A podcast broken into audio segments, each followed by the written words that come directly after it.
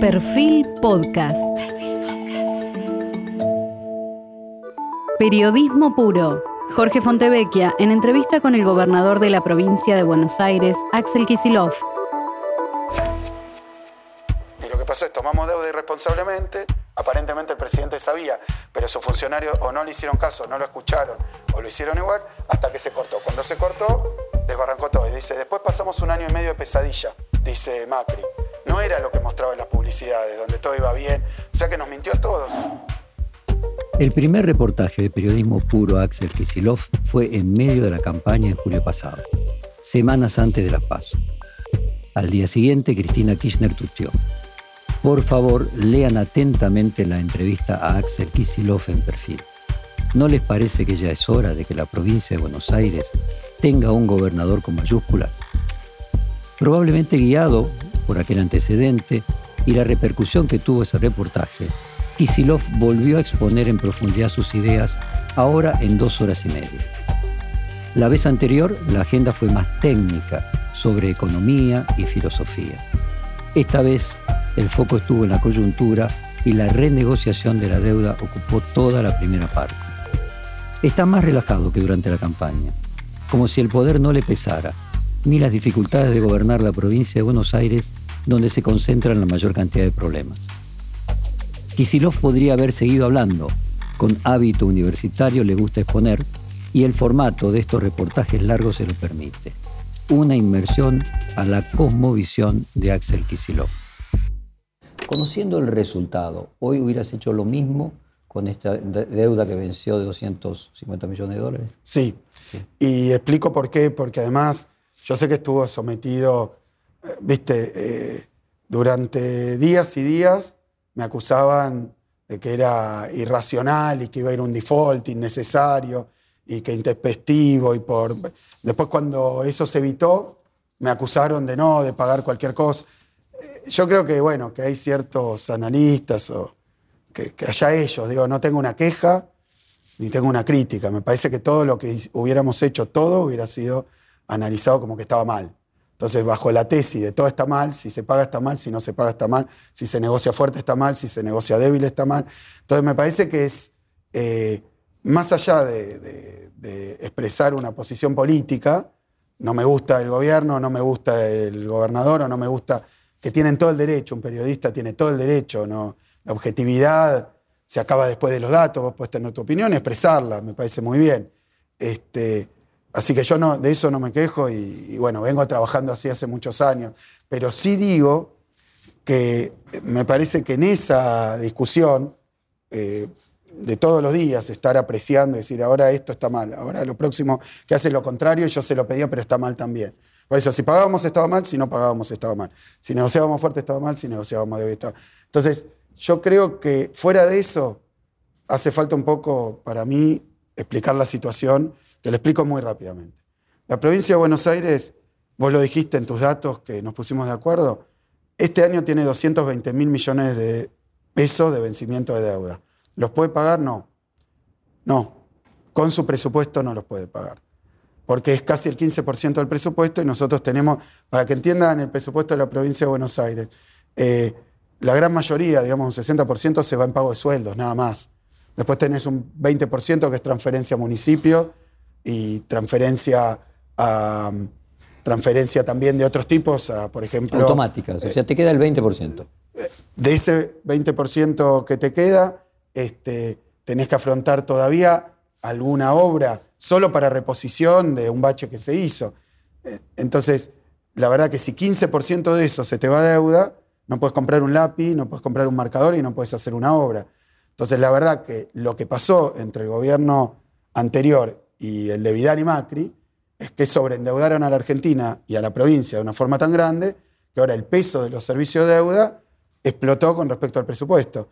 Entonces el presupuesto que tenemos, más en un marco recesivo que tuvo el gobierno anterior, tres de los cuatro años, hace que la deuda nosotros la llamamos insustentable. Básicamente que con los recursos que tenés no puedes afrontar, en el caso de la provincia y en el caso de la nación, vencimientos enormes. Sobre todo si no creces, si no generás divisas, sino que es como viene. Y una cosa está vinculada por la otra, con la otra, porque si vos usas todo tu presupuesto para pagar la deuda, no puedes hacer nada más. Y la decir, economía... Axel, que ninguna provincia de ningún estado del mundo paga su deuda, siempre la renueva. Bueno, y ahí está el otro tema.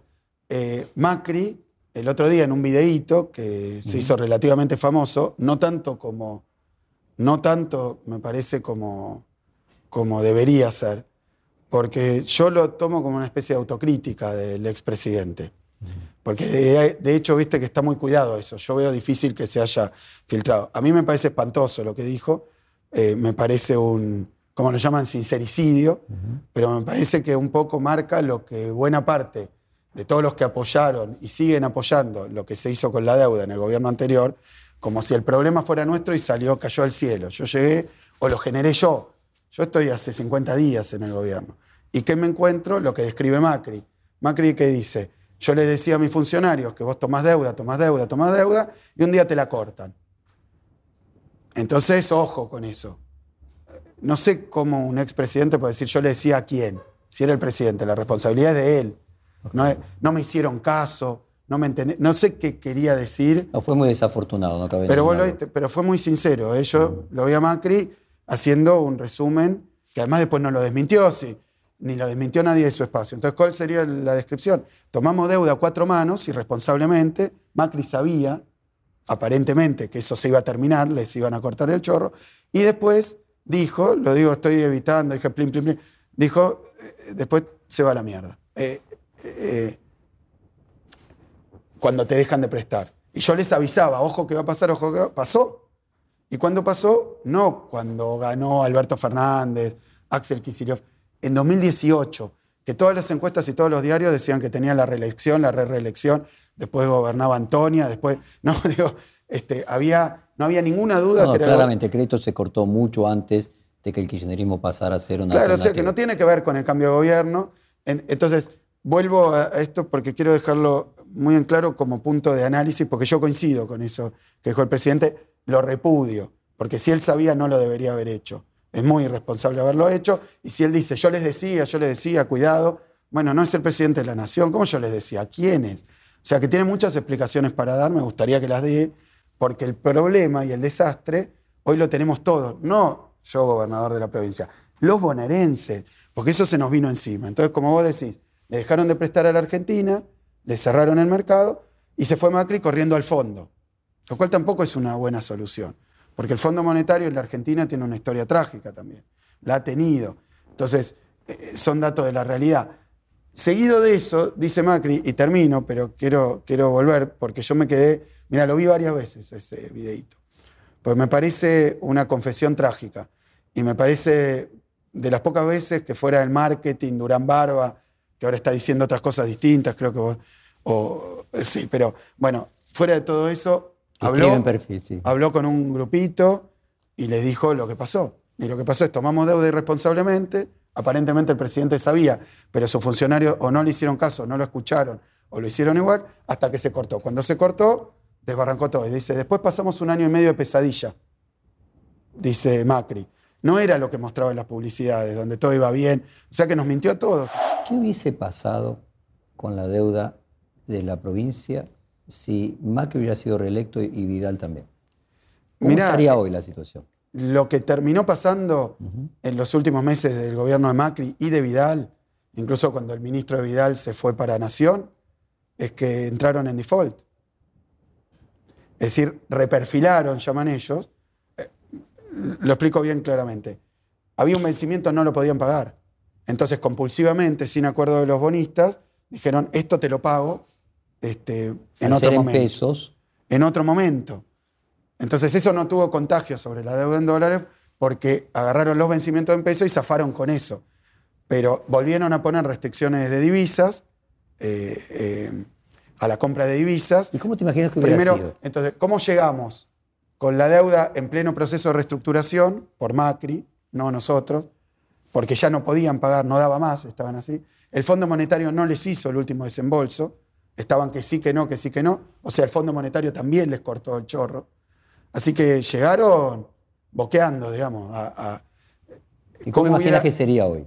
eh, no, no sé, no puedo hacer futurología. Me parece que hicieron todos los desastres posibles. Es el primer gobierno que Es el gobierno de la historia argentina que más rápidamente se endeudó, el gobierno de la historia argentina que más rápidamente le cerraron la puerta, el gobierno que más tomó del Fondo Monetario Internacional y el gobierno que él mismo no pudo pagar. Todo eso, eh, yo sé que ahora a mí me hacen preguntas de detalles sobre la tasa, sobre tal cosa, con una cobertura mediática, déjame decirlo, infernal. Nadie les preguntaba, hacían estas cosas con total libertad, iban al fondo y parecía que bien, ahora vamos al fondo. Eh, y la verdad que son todas cuestiones contradictorias. Tuvieron cinco políticas cambiarias distintas. Eh, los regímenes cambiarios son tipo de cambio fijo, tipo de cambio flotante, libertad cambiaria. Todas, probaron todas, todas salieron mal. En el terreno inflacionario prometieron inflación de un dígito, terminaron con la inflación más alta de los, 28, de los últimos 28 años, el doble de la inflación que hubo el último año del gobierno anterior. Macri diciendo, yo prometo que esto lo soluciono en dos minutos. En términos de la vulnerabilidad social, de las condiciones de hambre, armaron un aquelarre. O sea que dejaron una Argentina incendiada, esa es la verdad. ¿Qué pasó? Por, en parte, y yo no le he hecho la culpa a los medios de comunicación, porque no tiene la culpa. Informan como quieren y hay libertad de hacerlo. Lo que yo digo es que hubo, me parece, una falta de, eh, honestidad intelectual en algunos, de decir, yo estoy bancando este gobierno. Me gusta este gobierno, no me gusta el peronismo, o no me gusta el kirchnerismo, o no me gusta, que tienen todo el derecho porque son ciudadanos, son argentinos, votan algo, piensan algo y pueden opinar de esa manera. Pero les gustaba todo lo que hacía Macri y todo lo que hacemos nosotros tratando hoy. ¿En qué estamos hoy? Eh, yo, ¿cómo caracterizaría? Y lo dije en campaña. Han dejado una situación de emergencia.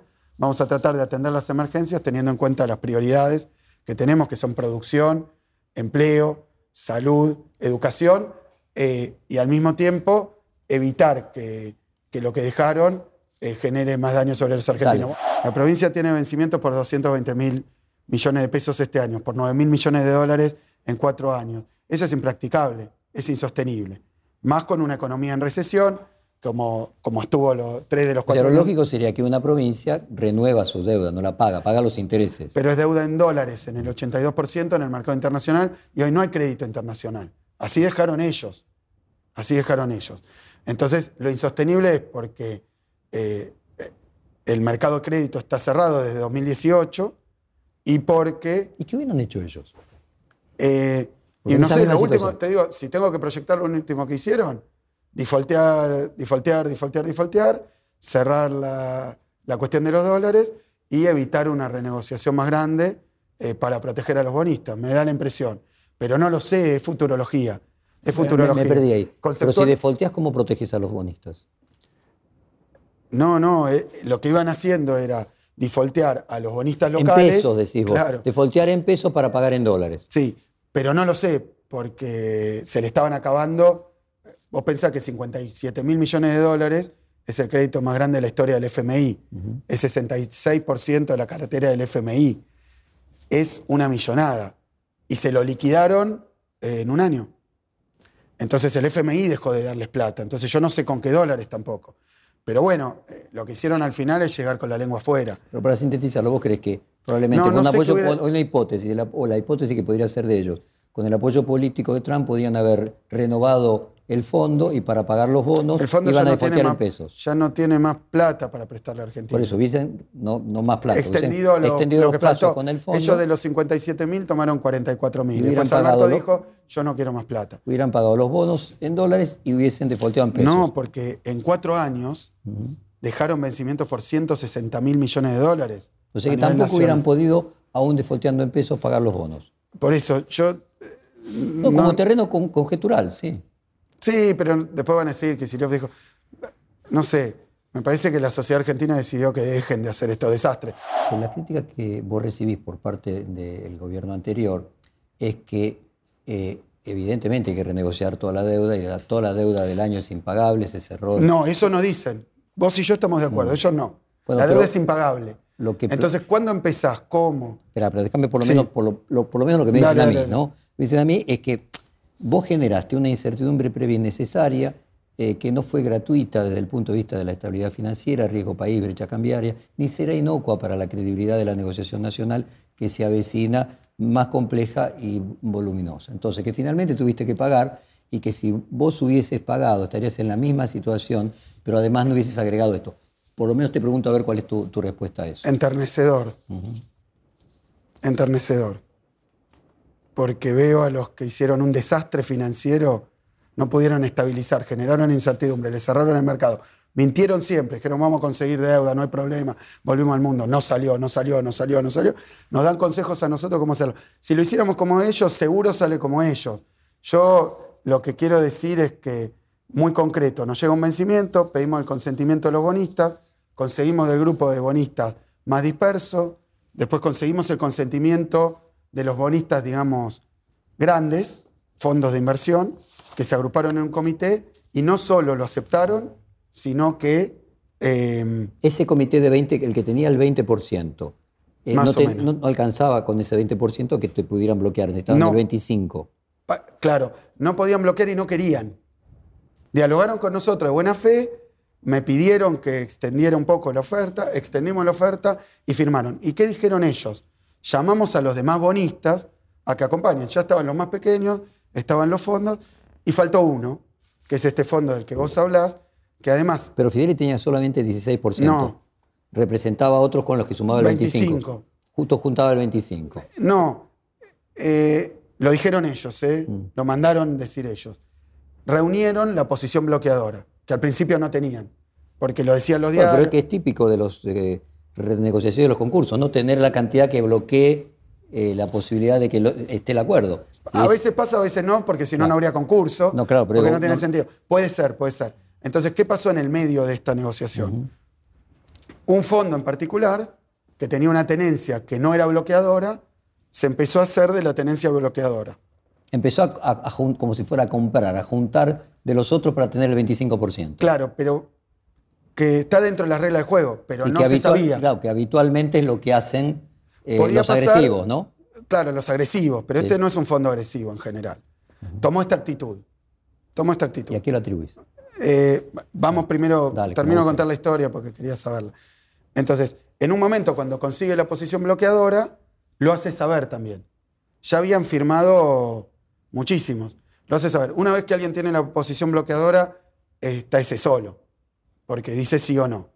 Eso no era antes, si no nos hubiera, si la tenía el primer día nos hubiera dicho, mirá, yo tengo la posición bloqueadora, negocien con nosotros. Pero ¿qué pasaba? Fidelity lo que pedía era que le pagáramos todo, no que pospusiéramos hasta mayo. Es como que yo le digo, te digo a vos, mirá, no puedo hacer la entrevista mañana, la voy a poder hacer en un mes. Este, ¿Te parece bien? Bueno, déjame pensar. Y un día decís, es imposible, no quiero, y vos me defaulteaste la entrevista. Bueno, si toma una posición dura y tiene capacidad bloqueadora, es el único jugador importante. Yo lo que decís que si te lo hubiera dicho desde el primer momento, hubiera sido distinta la Claro, pero que no, adelante. eh, según entiendo, no. Puede ser que hayan ido consiguiendo, de pasaron del 16% al 25%. A mí no me cabe duda porque eh, todas las informaciones que había era 16,4% tenencia que nos alcanzaba para llegar al 75% con el trabajo que hicimos, pero nosotros pensábamos que este fondo también iba a tener esa actitud colaborativa, que tuvieron todos los demás. Vos coordinaste con la Nación eh, Todo. todo. Lo dijo Alberto el otro día también. Estuvimos hablando todo el tiempo con Martín y con Alberto, tratando de que este vencimiento, que era muy incómodo, si vos me preguntás, ahí está la palabra, era muy incómodo, porque Nación y provincia asumen gobierno nuevo, dicen la deuda hay que ponerla en condiciones de sustentabilidad. Para eso necesitas leyes, necesitas un diálogo con los bonistas, un proceso que lleva tiempo. Y en el medio de eso, ¡pum!, te llega un vencimiento. Y vos decís, bueno, ese vencimiento, si lo pago o no lo pago, tiene que ver con la renegociación general. Entonces, en nuestro caso lo que dijimos es llamamos a los bonistas de buena fe que nos ayuden a que esto entre en el lugar que tiene que entrar, que es mayo. Con la gran ¿Hay mayoría... con- costo para la renegociación de la deuda nacional de esto? O sea, independientemente de la crítica que vos decís que te da ternura, ingenuidad, eh, que los que no, No, pudieron me parece hacerlo... que es una posición política. Claro. Siempre lo que. Ellos no les salió una. No les salió una. Lo que decían no se cumplía. Terminaron poniendo restricciones de eh, divisa, eh, entiendo. endeudándose. Y ahora nos dan Pero- consejos y me dicen a mí no, pagás sin chistar tomando deuda, que ellos no pudieron tomar, haciendo tal colocación del VAPRO, que no lo pudieron hacer. Entonces quieren que yo haga lo que ellos no pudieron hacer y lo dan como natural y además me acusan a mí de perturbar no sé qué cosas Cuando Pero- el desastre lo armaron bien, ellos. Pero, pero visto en Yo- retrospectiva, ¿vos crees Pero perdón, que para la lo, negociación... digo, lo digo de esta manera y así pacíficamente, pues las elecciones ya fueron. Ya fueron. Y yo escucho, eh, tomo en cuenta, digo, ah, mirá qué bien estas personas que hicieron, no les salió una, ahora me explican a mí cómo hacer las cosas.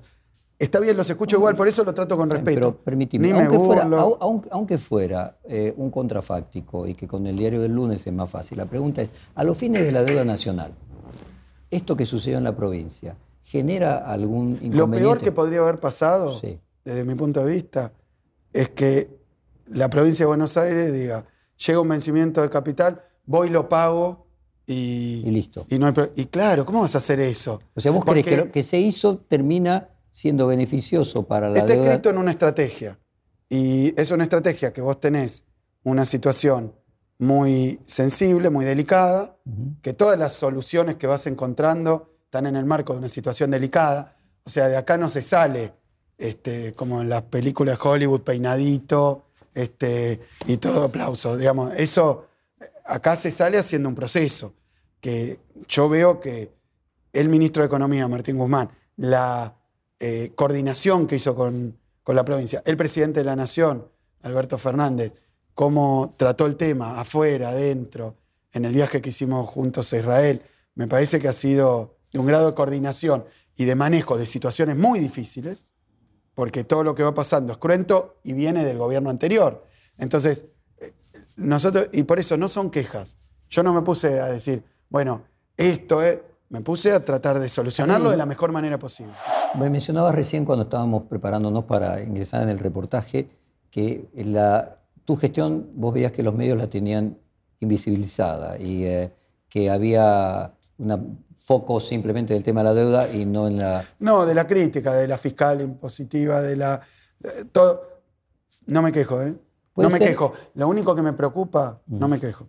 Yo estoy Pero en para la función de pública encontrar una explicación. hace 10 años y estoy acostumbrado. Hay algunos diarios de Mm. fuerte tirada eh, en Argentina y de una posición bastante hegemónica, donde creo que no, han- no ha habido un párrafo eh, elogioso para nada de lo que hice en 10 años de gestión. Pero no me importa, está bien, te- tienen Bueno, su pero derecho. avanzando en ese punto, Pero puede ser que así como vos eras la persona que mejor absorbía los votos de Cristina Kirchner y seas también la persona que más la representa, las críticas a vos connoten críticas a Cristina Kirchner. Mira, no, Que reciba más críticas como también recibiste más votos. Mira, ahora voy a la interpretación. Quiero hablar un poco de la política de gobierno que me diste el pie y era una pregunta que, que me parecía interesante. Llegamos, o- eh, 11 de diciembre. Eh, la luz estaba firmado que iba a aumentar un 25%. No es que había presuntamente una dolarización. Vidal se va y pocos días antes de irse firma un aumento de luz para que ocurra cuando asume el gobierno siguiente. ¿Está bien o está mal eso? Mal, pésimo. Pésimo, porque nos dejan a nosotros en una situación donde, bueno, la que tuvimos. ¿Qué hacemos nosotros? Eh, el día que asumo, digo, dejo sin efecto el aumento del 25%. Yo le pido a cada bonaerense que tome su factura de luz, le sume 25%, porque venía el verano, este, y además era pagar las deudas también que había generado el propio gobierno, porque en un momento por la campaña suspendieron los aumentos y los pasaron para después. Entonces, primer medida de alivio, ese aumento que era indebido no existe. Lo dejamos sin efecto. O sea, bajamos la cuenta de luz de todos los y las bonaerenses. Eso tiene efectos, porque ese 25%, a ver, estaban llegando cuenta de luz de 3 mil pesos, 5 mil pesos, algunos comercios 11 mil pesos, algunas industrias 300 mil pesos. Sumale 25% en una cuenta, una señora, digamos, creo que fue en Varadero, viene y me dice, mira mi jubilación y mira mi cuenta de luz. Cuando yo estaba en campaña que recorrí los 135 distritos, te mostraban eso. Y era ponerle, me muestra una de 4 mil pesos. ¿Por qué? Y decía, yo estoy sola, no sé si era un error, no sé. 4 mil pesos.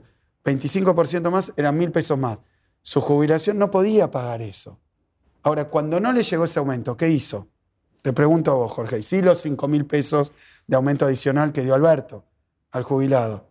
¿Qué hizo? Fue A comprar consumo, comida, cuestiones básicas, obviamente. la No, rueda de la economía. Consumo, demanda. Y no digo porque el populismo genera. Digo, ¿cómo una señora que es jubilada ¿cómo un pequeño comercio, mira, me decían en un maxi kiosco, este, esto puede haber sido en Arrecife, pero no me acuerdo. Me decía, yo pago más de cuenta de luz, maxi kiosco, ¿eh? dos heladeras, una con la gaseosa, otra con los lácteos, pago más de cuenta de luz que de alquiler. No tiene lógica lo que hicieron. Las ganancias del sector energético inmensas, la inversión, menos que en 2015. Todo esto ya no habla más porque está comprobado. Entonces, ¿para qué? Y yo creo que parte de esa rentabilidad compró dólares y fugó. Es la presunción que tengo. Pero salió del circuito económico de la provincia de Buenos Aires. Y así teníamos a la provincia. El jubilado que no consume, el laburante que no consume, paga la luz. O sea, ese 25% de aumento de luz, lo que vos decís es que se hubiera ido a fuga en otro contexto. Sí. Entonces, pero, espera, vamos, eh, medidas que tomamos. Te quiero describir, después si querés, Dale, dale. las charlamos, pero te la describo. Impedir ese aumento. Paramos los aumentos de peaje. ¿Para qué? Porque el peaje está, significaba de la cuenta, en, en una época el peaje era muy poco. Ahora, parte de la cuenta de voy y vuelvo, me hago una escapada, es el peaje. Entonces dijimos, no hay aumento de peaje durante todo el verano. Entonces, sin aumento de luz, sin aumento de peaje, sin aumento de combustible. ¿Te acordás cómo venía Macri? 5%, 5%, 5%, 10%, 15%. Entonces vos salías de, te ibas una escapada de 400 kilómetros, del tanque tenía 1.600 pesos y a la vuelta era 15% más. O sea que ni sabías cuánto te iban a costar las vacaciones, por la luz, por el peaje, por, por el combustible. Todo eso no existe más desde que está este gobierno. Y bueno, son cambios de política de la nación y de la provincia. Macri dijo hambre cero, ¿te acordás? En campaña. Después dijo, no, era tendencial, asintótico, vamos a ver. Pero bueno, las condiciones sociales se agravaron muchísimo. Esto lo, muestra todo el mundo, lo sabe todo el mundo, según estadísticas del que tome, los que estaban opuestos a mí, la UCA, después lo descalificó, decía que el último vez de nuestro gobierno, los que estaban abajo de la línea de consumo que se llama línea de pobreza, eran 26%. Cuando se fue Macri decían que era el 38%. Son millones y millones de personas. Y buena parte de eso es- pasa en la provincia de Buenos Aires. Bueno, en la provincia... 40% de eso mínimamente y probablemente 50% y por probablemente más. ¿Qué hace el gobierno de Alberto? Eh, Argentina contra el hambre. En la provincia de Buenos Aires son 560.000 a nivel nacional, 1.400.000, de eso más o menos un 40 va a la provincia de Buenos Aires, o sea, 560.000 este, tarjetas con 4.000 pesos, o si tiene más de un hijo, porque es para niños, según la cantidad de, de hijos que tiene la familia, eh, 6.000 pesos también, en alimento que ya se está implementando en un convenio entre nación y provincia. Eso ya está. Entonces, una persona que no tenía para comer ahora tiene 4 mil pesos que le permite llegar. Otro que capaz tenía para comer, pero le alcanzaba justito, con la tarjeta accede a una parte de la alimentación y el resto va y se compra algo. Esperemos que industria nacional, esperemos que industria bonaerense. Entonces, son medidas que se han tomado que ya empiezan a marcar un cambio de tendencia. A eso le agrego. Vos sabés que hubo una tragedia en las escuelas de la provincia. Yo nunca hice campaña, digamos, eh, eh, eh, sucia o baja con esto. O sea que ya está, lo dije.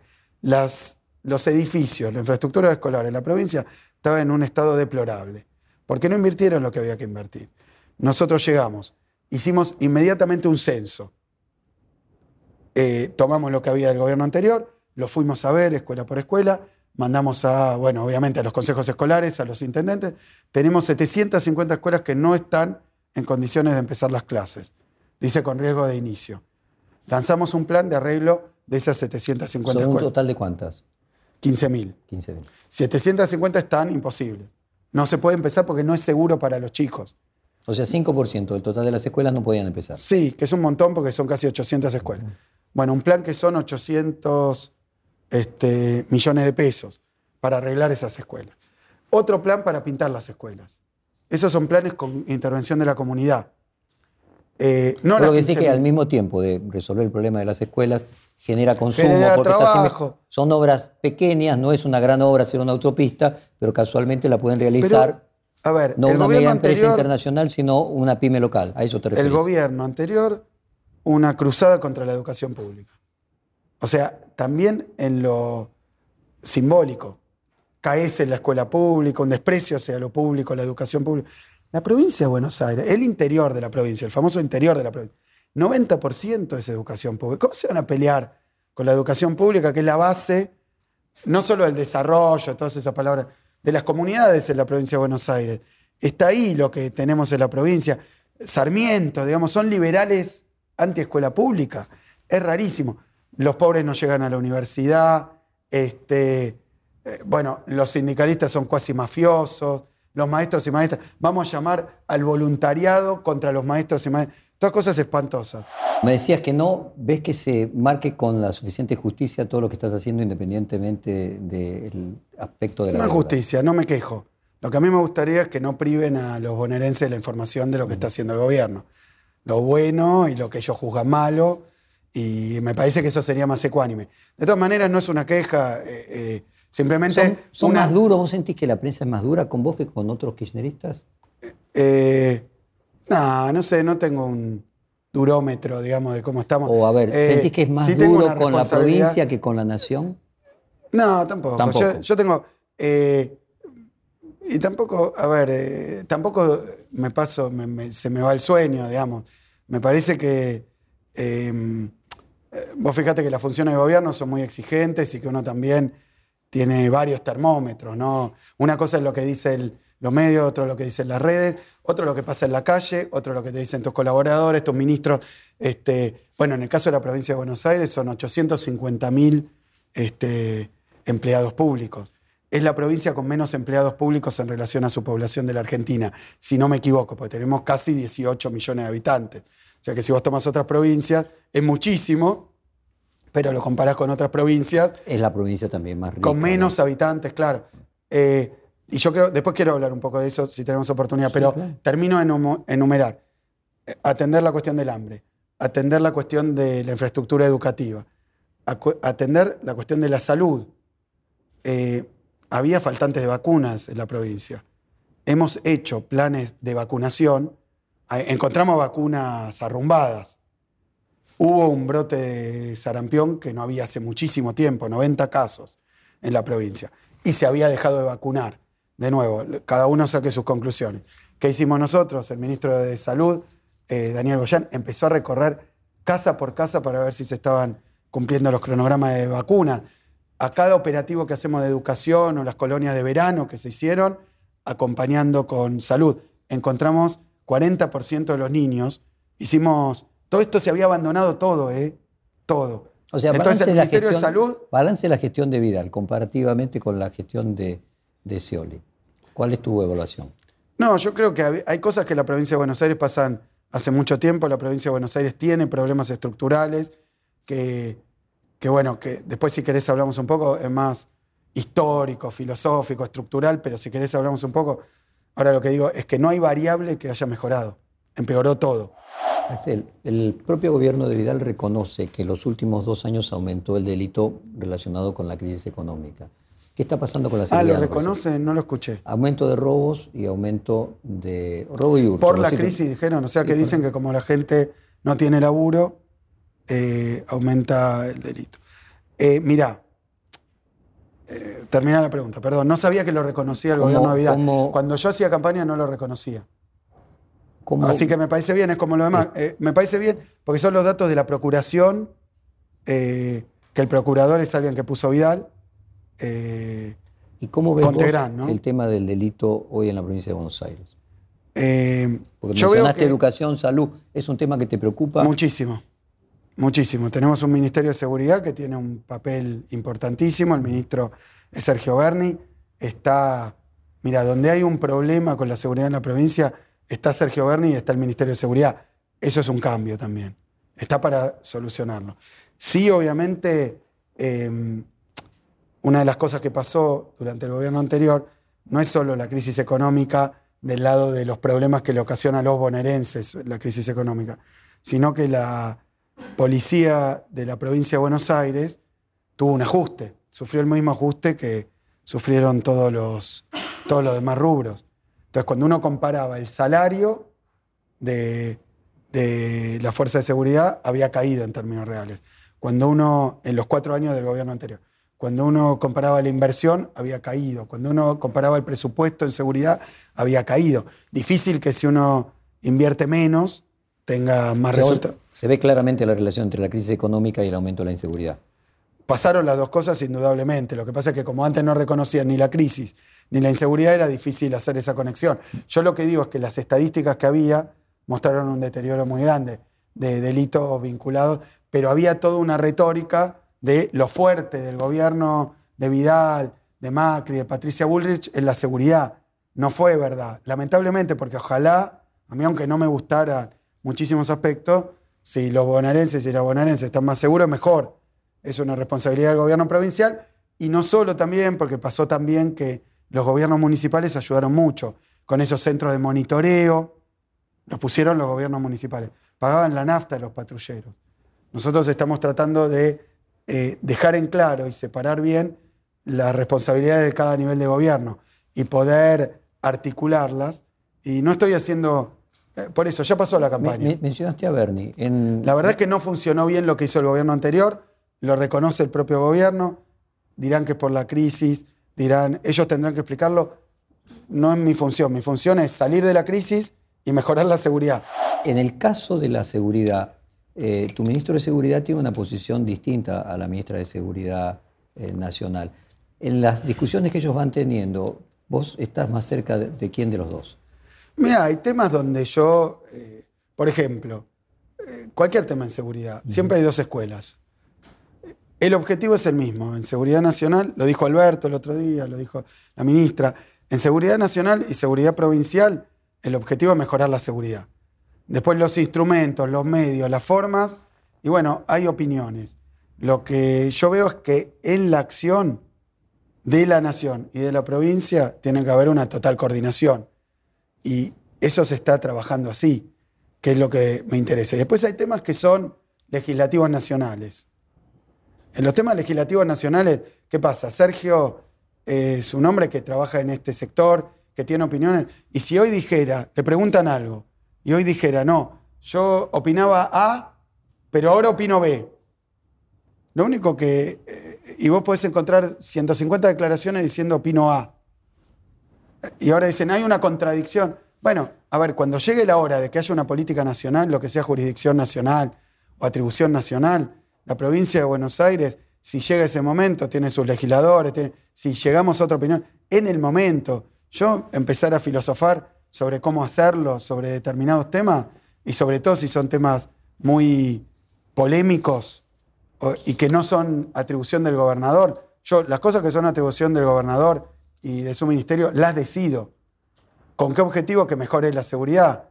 Eh, y a nivel nacional no tenemos este, eh, perturbaciones en cuanto a la coordinación de las fuerzas nacionales y provinciales. Sí podemos, como cualquier gobernador, yo quiero, puedo decir, quiero más gendarmería y el gobierno Pero puedo entender que te entusiasma mucho más el tema de la educación, el tema de la salud. No, no me entusiasma más. ¿eh?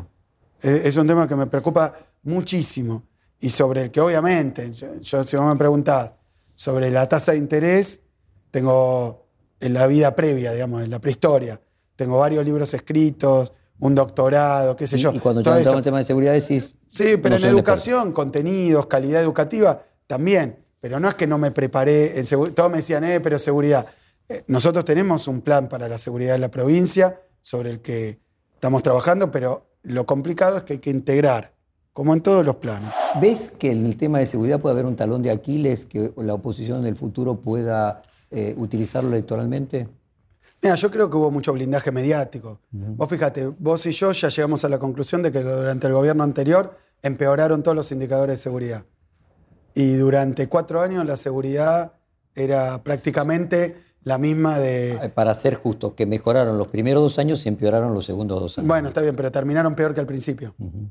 Terminaron peor que al principio. Entonces, y nadie se quedó con la imagen de qué gobierno flojo en seguridad, qué desastre la seguridad. Porque ellos era, su fortaleza era la La seguridad. verdad, no sé si empeoraron o volvieron No sé a la misma situación. ¿eh? Bueno, Ahí me quedo en no ese sé cómo lo explican y Ahora- no me importa. Ahora, el resultado es malo. El resultado fue malo.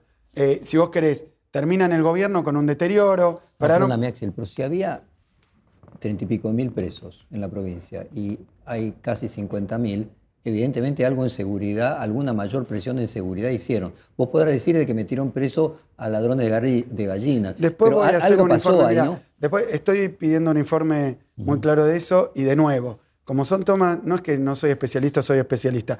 Escucho voces muy discordantes. Algunos dicen que eso está buenísimo, otros dicen que eso no está bueno. Eh, pero de nuevo, yo voy a tener, y para colmo no es algo que pueda resolver yo, ¿entendés? Porque aún si hay más, eh, eh, si la fuerza de seguridad encuentran a más este, delincuentes, después es el juez el que decide cuál es su condición, si va a ir preso o no va a ir preso. O sea que no es una decisión mía. Ahora, lo que yo te quiero decir es que la seguridad no mejoró. Así que si la política era esa, fracasó.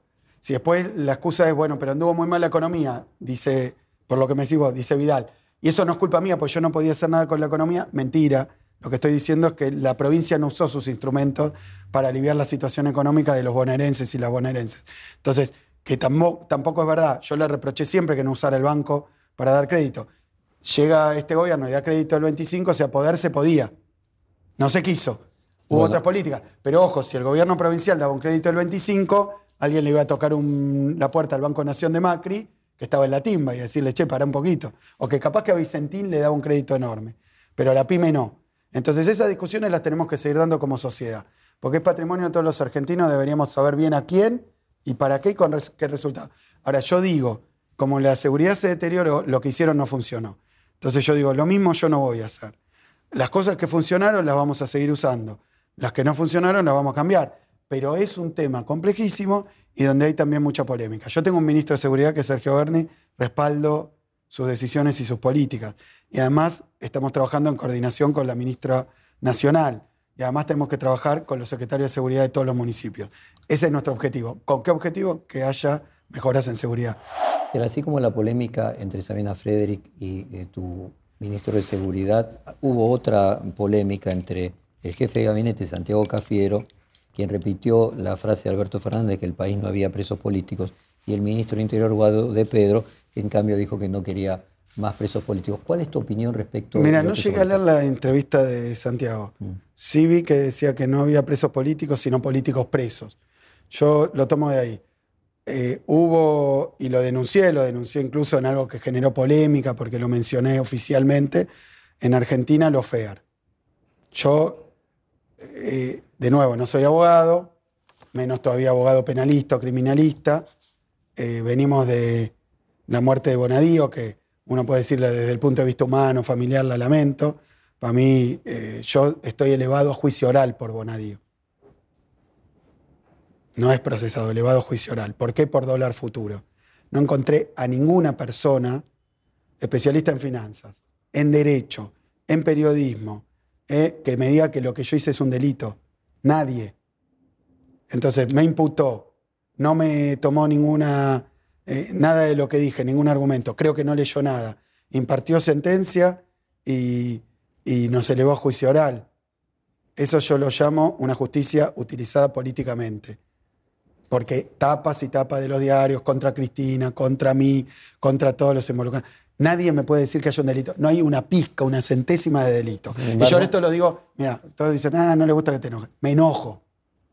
La justicia persiguiéndome. No puede pasar.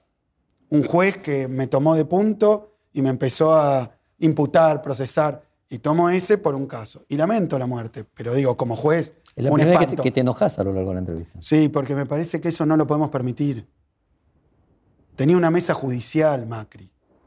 Es indignante. Tenía operadores judiciales que yo conozco. No conozco nada de Comodoro Pi, pero sé que un tipo que se llama Pepín, no sé qué, es operador judicial. Pues lo leí en La Nación, en Clarín, este, que Angelici es operador judicial. Que lo desmientan si no lo son, porque yo lo desconozco y no es contra ellos. ¿Cómo un presidente se junta una vez por semana con operadores judiciales? ¿Sé qué? A ver, si no nos indignamos por nada, y te quiero decir, entonces, a mí no me puso más preso. de la opinión de Guado de Pedro. No, pero, pero si hay políticos presos usando la justicia para ponerlos presos, se llaman presos políticos. Político preso con prisiones preventivas, arrepentidos truchos. Ahora nos enteramos de que a Van der Brolle le pusieron un hotel en Mendoza ¿Te enteraste? No. Van der Brole. Eh, Quiero decir, yo no conozco la causa, cada una de las causas en detalle.